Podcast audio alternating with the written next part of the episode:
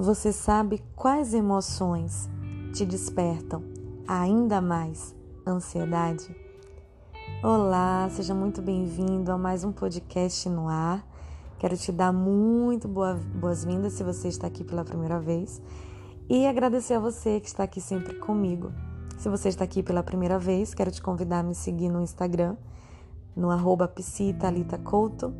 para a gente aprofundar ainda mais reflexões sobre ansiedade. Bem, eu iniciei este podcast perguntando se você tem consciência das emoções que fazem você ter ainda mais ansiedade.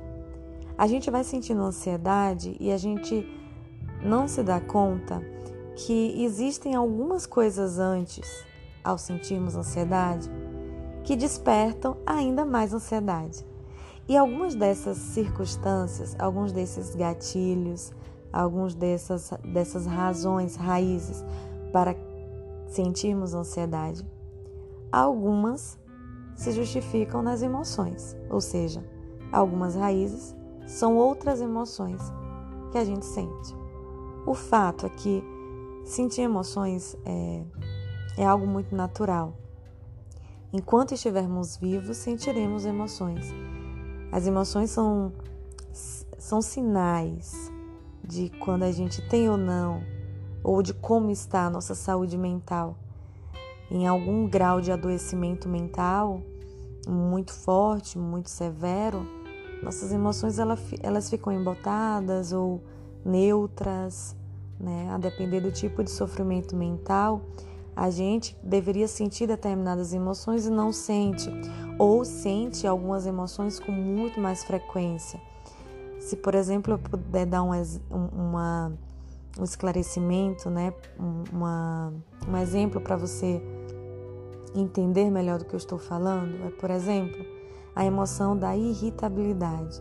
Quando a gente reclama muito e vive muito irritado o tempo todo e as pessoas já começam a perceber que a gente está muito reclamão das coisas, isso indica um adoecimento de ansiedade ou de depressão muitas vezes.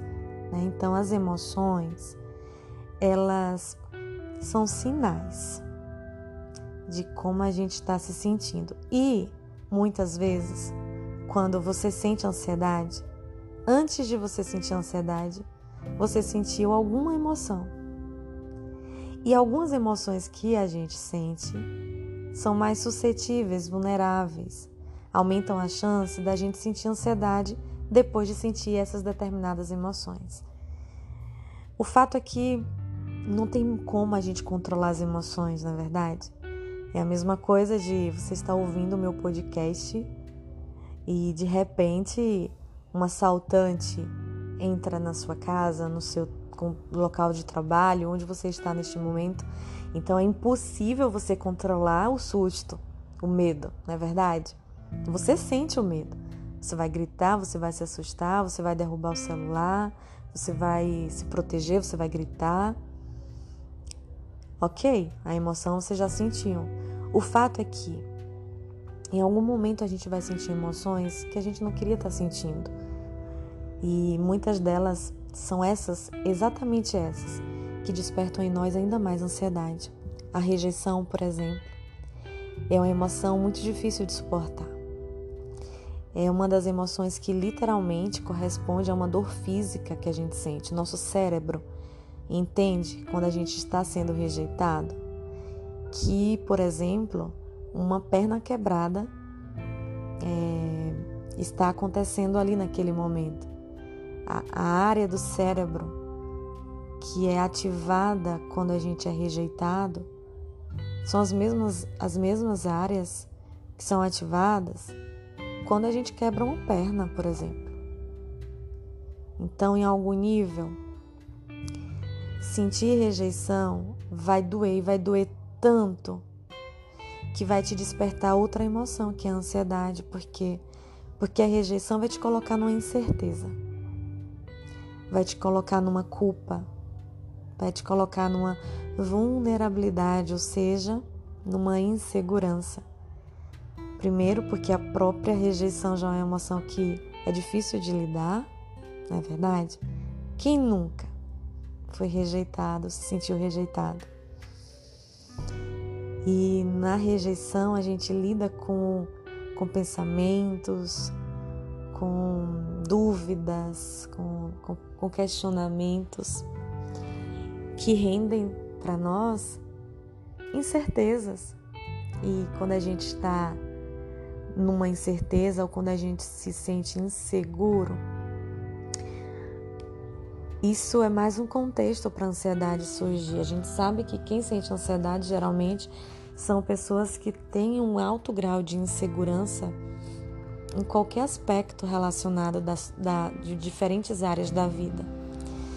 E numa rejeição, a gente se sente inseguro porque não sabe exatamente por que fomos rejeitados ou, principalmente, o que, é que vai ser da gente, né?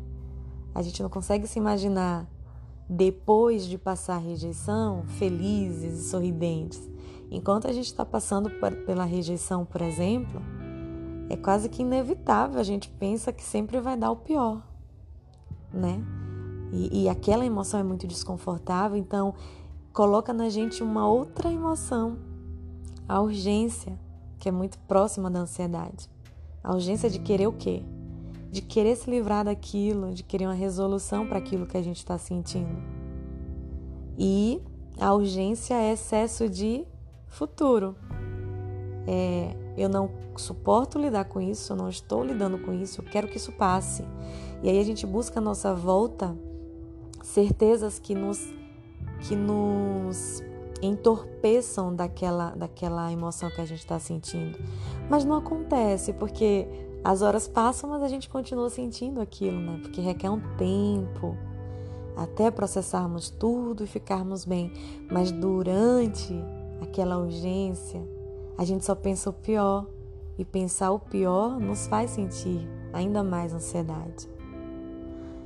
É, o fato é que, em algum nível da nossa vida, a gente sempre vai lidar com situações desafiadoras que vão demandar da gente emoções que nem sempre são fáceis de tolerar. E a gente precisa estar atento a isso quando a ansiedade chegar, sabe? Quando a ansiedade chegar, você primeiro precisa per perguntar para você mesmo se é a ansiedade que tem que estar ali naquele momento.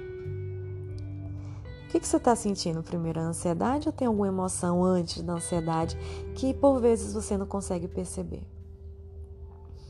Fazer essa pergunta vai te ajudar a se auto-acalmar e perceber que a ansiedade não é o principal problema, não é a principal emoção. E isso vai te dar uma leveza, sabe? Isso vai te dar uma tranquilidade, porque você já sabe por que você sentiu ansiedade, que é porque talvez você sentiu uma rejeição, ou você sentiu uma urgência, ou você sentiu raiva, ou até o próprio medo, que é diferente da ansiedade. O medo é uma emoção primitiva que serve para a gente se proteger de muitas situações, mas a ansiedade é mais do que o medo a ansiedade é uma insegurança, uma vulnerabilidade. É um excesso de passado e um excesso de futuro. Então, acho que é importante você começar essa semana se permitindo, quando sentir alguma emoção, principalmente ansiedade, se perguntar por que, eu estou sentindo ansiedade. Será que existe alguma outra emoção? O que é que aconteceu? É a ansiedade mesmo que eu devo sentir nesse momento? Porque se for ansiedade, eu me permito sentir ela porque eu sei que ela passa. É, é desconfortável, mas ela passa. Ela piora se eu ficar brigando, forçando não sentir ansiedade. Mas e se não for ansiedade? E se eu comecei a sentir alguma, alguma outra emoção antes? Porque qual foi a emoção? E por que foi? Qual a razão? O que, que aconteceu na minha vida? O que é que eu ouvi? O que é que eu pensei? O que me disseram? Qual foi a narrativa que minha mente contou para eu sentir determinada emoção? Porque muitas vezes a gente sente determinada emoção e, por consequência, a gente acaba sentindo ansiedade. Mas essas duas emoções, ansiedade ou rejeição, por exemplo, nem sempre são verdadeiras. Elas vêm porque a gente contou para nossa mente, a gente contou uma história E aí a gente sabe que o que a gente sente, desculpa, o que a gente pensa influencia o que a gente sente. Então, mais importante do que ficar afundado naquela emoção ou preocupado de sentir ansiedade para sempre é se permitir se questionar por que, que você está sentindo aquilo, qual é a emoção exata que você está sentindo, sabe? Isso faz toda a diferença. Eu queria te incentivar a se permitir nesta semana começar a sua semana dessa forma, tendo em mente essa, esse pequeno momento de conversa que eu tive com você aqui, se permitindo observar qual é a tua emoção, sabe? E permiti-la sentir. Mas no momento em que você percebe qual é a emoção que você está sentindo, a ansiedade ela vai embora sozinha. Porque você já sabe que não é ansiedade que é que você está sentindo primeiro. Não, tem uma outra emoção, que existe uma raiz. E aí olhar para a nossa vida, olhar para a nossa volta é importante nesse momento. Eu sei que esse papo rende muita reflexão. Teremos oportunidades, quem sabe no próximo podcast a gente continua refletindo sobre as, a função das emoções nas nossas vidas e o que fazemos com ela para a gente não, não se sentir paralisados, né? A verdade é que a gente vai sentir muitas coisas, mas a nossa vida continua independente do que sentimos e o foco está no que a gente quer construir na nossa vida, no que a gente merece, no que a gente valoriza.